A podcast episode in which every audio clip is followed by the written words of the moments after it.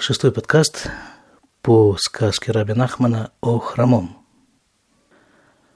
речь у нас здесь идет об одном человеке, который был увечным настолько, что в начале сказки он не мог ходить, мог только стоять. И вот так вот стоя он додумался до такой идеи, что хорошо бы все-таки двигаться. Мысль о том, чтобы вылечить ноги, как-то не похоже, чтобы ему приходило в голову – но, тем не менее, он решил двигаться, даже с больными ногами. И он нанял себе телегу и возницу, и доверенного, и вот они все вместе поехали. Посреди леса на них напали разбойники. Эти двое, которые могли бегать, убежали. Он остался в телеге, силы покинули его, он не мог уже стоять. И начал ползать по лесу и питаться травой, которая растет там, в лесу. И вот так, постепенно переползая и объедая траву, он дополз до некоего растения. Под корнем этого растения оказался камень, который перенес его, в конце концов, в то место, где есть одна дорога, и от нее отходят еще несколько дорог. И вот, став на одну из этих дорог, пыль которая была лечебной для ног, он окончательно излечился, перестал быть хромым. Или, другими словами, он выздоровел настолько, что для того, чтобы двигаться, он не нуждался ни в чьей помощи, он ни от кого не зависел. Ни от своей семьи, ни от вот этих нанятых им людей, ни от телеги, ни от лошадей, ни от кого. Он смог ходить. Он стал двигаться самостоятельно. И мы говорили уже некоторое количество раз – что речь в этой сказке идет о духовном движении. А все эти перипетии сюжета – это лишь этапы, которые ожидают человека на пути его духовного совершенствования. И я хочу еще раз заострить ваше внимание на идеи, о которых мы уже говорили несколько раз в предыдущих подкастах. Идея такая – вот давайте возьмем эту ситуацию с его передвижением ползком в лесу. Он вообще-то нанял телегу и людей для того, чтобы поехать в другой город на ярмарку. Но ситуация сложилась таким образом, что ему приходится передвигаться ползком по лесу. В каких единицах измеряется его передвижение в этой ситуации? Сантиметры. Но фактически, ползя эти сантиметры по лесу, в других измерениях он несется с немыслимой скоростью, потому что движение и продвижение измеряется не сантиметрами, измеряется силой желания человека двигаться. И именно сила этого желания его в конце концов и вылечила.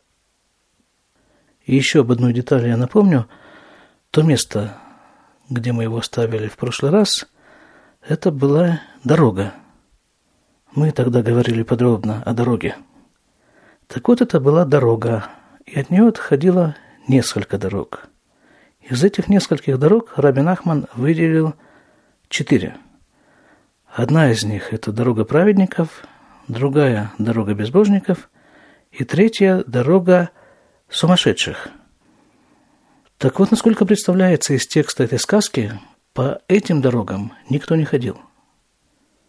Видимо, эти дороги находятся в тех местах, где ходить по ним просто некому. Но зато в других местах, более обитаемых, происходят такие ситуации. Праведнику сыпят под ноги пыль вот с той самой дороги праведников.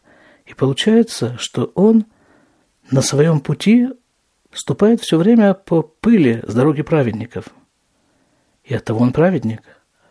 То же самое происходит с безбожниками, то же самое происходит с сумасшедшими. И есть там еще одна, четвертая дорога.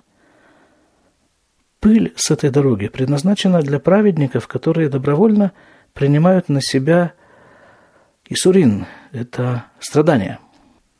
Их ведут в кандалах, и для того, чтобы у них была сила в ногах пройти через эти испытания, им сыпят под ноги пыль вот с той вот самой дороги.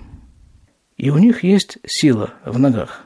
именно вот эта вот пыль и вылечила бывшего хромого этого героя этой сказки. Или же, как говорят еврейские мудрецы, по дороге, которую человек выбирает, его ведут. Итак, хорошо, он вылечился. Он здоровый. Ну и что теперь с этим делать?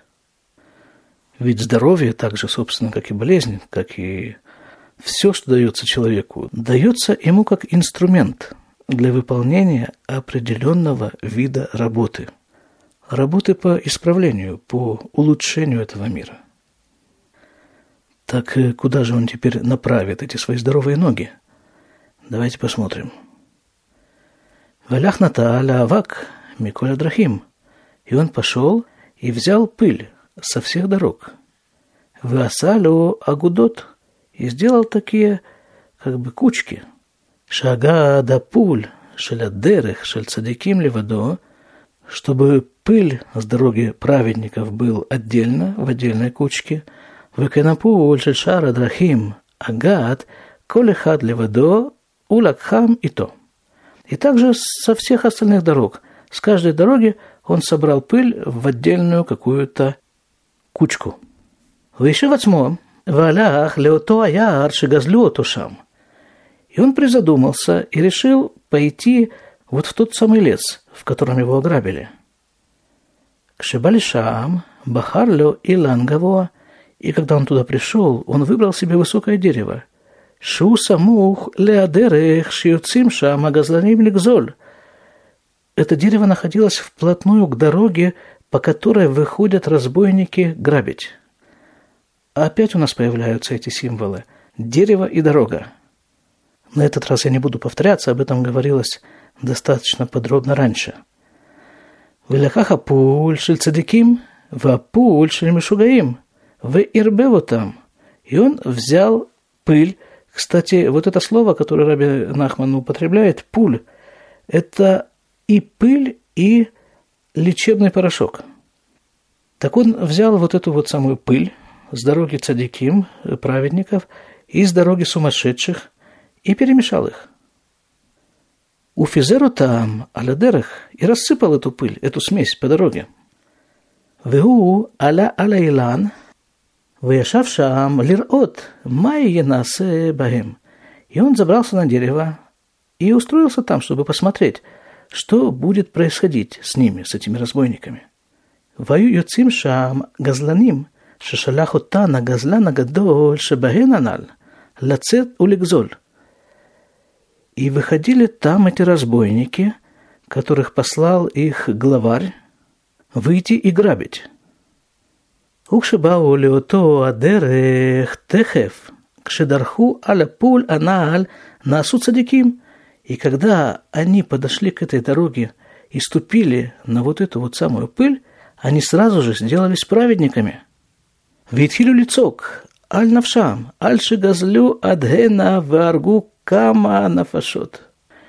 И начали вопить и сокрушаться за свои души, из-за того, что они ограбили и убили столько людей – אבל מחמת שהיה מעורב שם פול שמשוגעים, однако из-за того, что там была подмешана пыль с дороги сумасшедших, на суд Садиким и Шугаим они сделались сумасшедшими праведниками. Сумасшедшие праведники. Вот это Рабин Ахман. Ну, хорошо, и чем занимаются у него сумасшедшие праведники? ведь хилюлит котет зеимзе и начали драться друг с другом. Земар бишвельха газально. Этот говорит другому, из-за тебя грабили. Везе амар алиатха газально – а тот говорит ему, из-за тебя грабили. Ача аргузаэдзе. До тех пор, пока не убили один другого. Ваяшу легка тахерет, и он послал другую группу разбойников. Ваядамкен канале. И с ними повторилось все то же самое. В Аргуза и Дзеканаль. И они тоже, в конце концов, убили друг друга. Веканая Харках, и потом было это еще раз, Ачины Аргу Кулям. До тех пор, пока они все не уничтожили друг друга. Ачи вин шелё ниш аруки им гу беацмо им одыхад. До тех пор, пока он понял, этот самый, сидящий на дереве, что не осталось никого, кроме самого главаря и еще одного человека с ним. В скобках Шабе, Нана, Левин, Шеквар Нейргу, Коля Газлан Иманаль Велони Шарки и Магазляна Гадоль Беацмо и Модехат. Вот этот самый сын, сыном он называет Храмова, понял, что не осталось больше разбойников, кроме главаря и еще одного человека с ним – Ваярат Мейлан, и он спустился с дерева, в Хибед Мишам, это пуля наль минадерах, и он убрал эту пыль, которую он раньше рассыпал с дороги. У Физер это пульши цадиким бэцмо, и рассыпал там чистую пыль с дороги праведников, ни с чем не смешанную. Это предназначено для главаря. Валях ваяшав алайлан. И пошел и опять устроился на том же дереве. Давайте в этом интригующем месте немножко приостановимся и попробуем чуть-чуть-чуть понять, о чем Раби Нахман говорит. Понятно, что он говорит о нас и для нас – а что именно он нам говорит? Вот давайте начнем с того, что вот это разветвление дорог, как Рабин Ахман его описывает, он выделяет дорогу праведников, дорогу безбожников, дорогу сумасшедших и дорогу праведников, которых ведут в кандалах. И это совершенно нестандартное разделение, потому что принято, общепринято – если хотят кого-то противопоставить праведнику, праведник – это цадик, то упоминается его противоположность – Раша, преступник. И вот здесь в сказке первой упоминается дорога праведников. Все правильно, она должна быть первой. Но потом ожидается дорога Рашаим, преступников, а ее нет. Есть какие-то безбожники. Хотя по всем законам здесь должно быть прямое противопоставление – праведника и кого-то, кто находится в диаметрально противоположной от него точке. Кто такой праведник? Это человек, который стремится максимально приблизиться к Всевышнему. Кстати, вот этот наш главный герой рассказа, он ведь выходит на уровень праведника.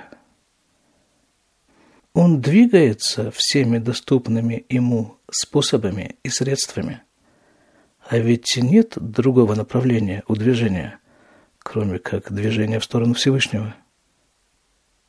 И получается, что по определению люди, которые стремятся отдалиться от Всевышнего, являются противоположностью праведника. И этих людей Рабин Ахман выводит под именем безбожников. И тут же возникает вопрос – что значит отдалиться от Всевышнего? Как можно отдалиться от Всевышнего? Ведь Он находится везде. Как можно от Него уйти? Как можно отдалиться от воздуха, которым дышишь? Можно.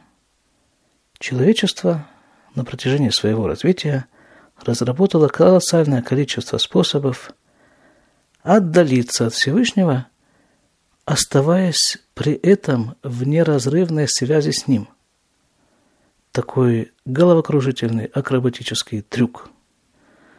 Дело в том, что все отдаление происходит исключительно в голове человека.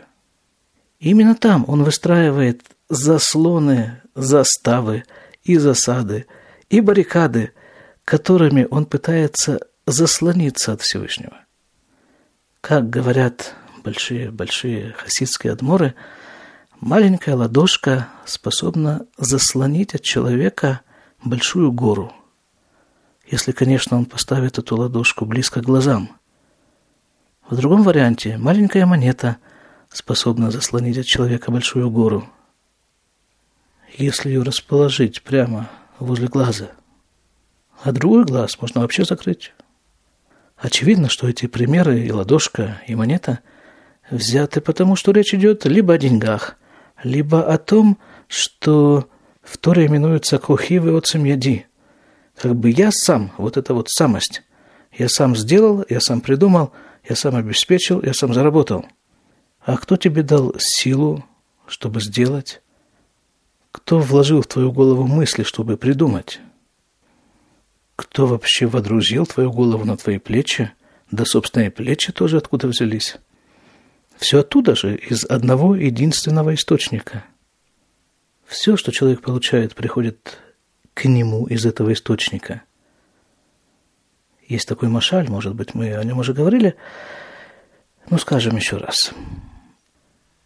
Отец идет и несет на плечах маленького ребенка. И ребенок по дороге видит всякие предметы, которые его привлекают, и говорит, хочу вот это, папа поднимает, дает ему вот это, а теперь хочу вот то, папа дает ему вот то, и так дальше хочу это получает, хочу это получает, и получает, и получает, и настолько он всего много получает, что он постепенно забывает о отце. Навстречу идут люди, и ребенок спрашивает у этих людей – а что вот говорят папа, папа? Папа вообще существует или нет? Папа, слыша этот разговор, снимает его со своих плечей и ставит его на землю. И тогда подходит злая собака и кусает ребенка. И вот только таким образом ребенок вспоминает об отце. Так вот, была там дорога праведников, дорога безбожников – а третья дорога – это дорога сумасшедших. А кто такой сумасшедший? Кстати, вы были когда-нибудь э, в психбольнице? Извините. Нет-нет, не нужно предъявлять справки. Я имею в виду в качестве посетителя. Мне как-то пришлось там бывать в ходе моей учебы – это была такая учебная ротация. Каждая из них продолжалась что-то около месяца. Так вот, э, вот э, в этих вот психиатрических отделениях, как это ни странно мне было сначала, я не увидел ни одного озабоченного лица или лица чем бы то ни было недовольного. Я имею в виду больных, пациентов. Их там кормят, поят, содержат бесплатно, есть где спать. Постоянно приходят какие-то команды их развлекать. То музыкой, то каким-то рукоделием. И, в общем-то, я не видел, да и не слышал от них, чтобы кто-то был чем-то недоволен. Дом отдыха. Правда, одна проблема. Таблетки приходится гладать под присмотром медперсонала – очень трудно от этого отвертеться. Может быть, это как раз и делает их такими довольными. Так кого Рабин Ахман называет сумасшедшими? Это некое промежуточное звено, которое расположено между праведниками и безбожниками. Отличается оно и от тех, и от других тем, что они постоянно мечутся между этими двумя полюсами. Более того, полюсов этих становится постепенно все больше и больше. Сегодня такой человек хочет что-то одно, он бежит туда, за этим, завтра он хочет другое, даже не сегодня, а завтра, а в эту минуту и в следующую, потому что эти желания, пристрастия постепенно меняются все быстрее и быстрее, и человек мечется, и все хочется ему успеть, и все хочется попробовать, и от всего хочется получить свое удовольствие. Там что-то засверкало так привлекательно, бежим туда. А там что-то вкусно запахло, теперь оттуда. И вот там еще одновременно начинаешь что-то очень зазывно шуметь и кричать, и даже музицировать. Значит, туда. И он, бедный, мечется между всем этим. А в результате продвижения, того продвижения, о котором мы все время говорим, ноль. Такой человек не в состоянии ни от чего отказаться. Ему нужно получить все и сейчас. А для того, чтобы двигаться в каком-то определенном направлении, автоматически ты отказываешься от всего, что находится вне пределов этого направления. Да-да, еще раз. Для того, чтобы двигаться в каком-то направлении, приходится отказываться от очень-очень многих вещей – которые уводят тебя с этого направления. Ну вот теперь давайте предъявим друг другу справки. Шутка, если кто не понял. Но нужно добавить еще одну деталь к портрету сумасшедшего. Вот у всех этих его дерганий есть одна общая вещь. От одной вещи он не в состоянии отказаться ни под каким предлогом. Эта вещь – нохиют на иврите. Удобство. Удобство, комфорт. Есть ведь целые общности людей, целые страны, у которых э, это становится чуть ли не государственной политикой. Вот это вот comfortable. А что это за гибрид такой? Сумасшедший праведник. Продвижение по дороге праведников предусматривает собой то, что на иврите называется тшува, то есть э, раскаяние.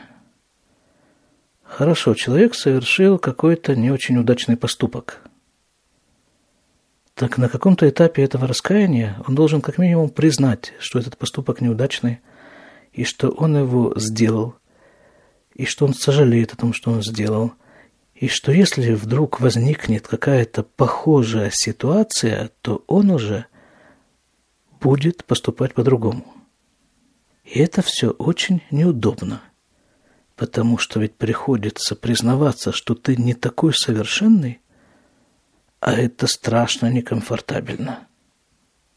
Поэтому, с одной стороны, эти вот самые разбойники, ступив на дорогу, посыпанную пылью, с дороги сумасшедших и праведников, они начинают кричать, что они перебили столько народу, а с другой стороны, они выбирают самый комфортабельный путь раскаяния, а именно сказать, что я, конечно, сделал Глупость, как минимум.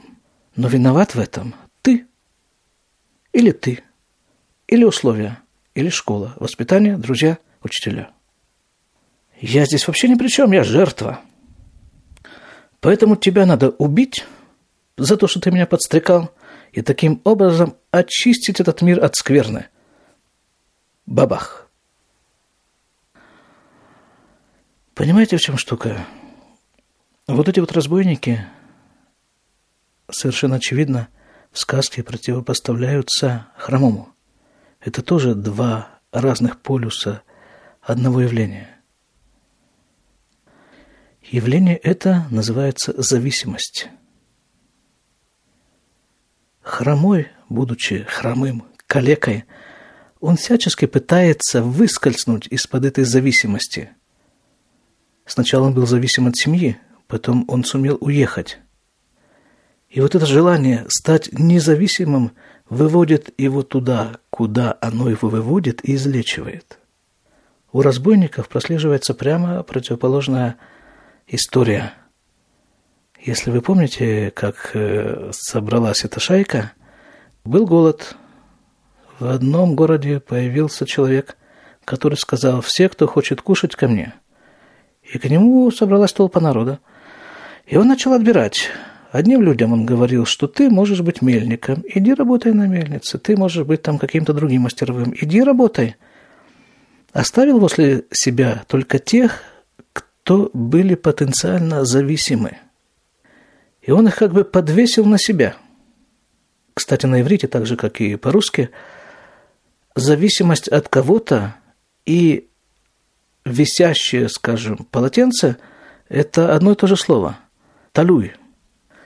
Точно так же этот хромой собирался ехать в Лейпциг на ярмарку и там зарабатывать себе деньги, сам зарабатывать. А разбойники были зависимы от тех людей, которые проезжают по дороге в лесу. От их денег, от того, что они заработали. И эта тема очень тонко перекликается с тем, что мы говорили совсем недавно – а вот этой вот маленькой ладошки, которая заслоняет большую гору, и о монете, которая заслоняет ее же. Вопрос, на чем человек зависает? Как говорил Юнг, Человек – это существо верующее. Просто одни верят сознательно, а другие подсознательно. Поэтому либо ты веришь в Бога, для чего ты, собственно, и создан, либо ты веришь в монету, в деньги, в Сталина, в, не знаю, да, собственно, есть множество объектов для зависания. Начальник, подруга, друг. А как выскользнуть из-под этого зависания, из-под этой зависимости? Да вот, видимо, так, как это сделал этот э, хромой. И что любопытно, он взял свою как бы самую неудачную сторону, свою увечность, и начал именно ее разрабатывать. Э, когда-то было такое кино, в детстве его видел. Оно называлось «Город мастеров». Один из персонажей этого фильма был Горбун. Он там что-то мел, по-моему, улицы какие-то. И вот я не помню совершенно точно, что там было в сюжете этого фильма, но я помню, что в конце фильма выяснилось, что вот это то, что все принимают за горб, это на самом-то деле крылья – то есть там, где ты чувствуешь какую-то слабину, вот там твоя сила. А эта слабина дана тебе просто как указатель, стрелка. Все. Давайте двигаться. Счастливо.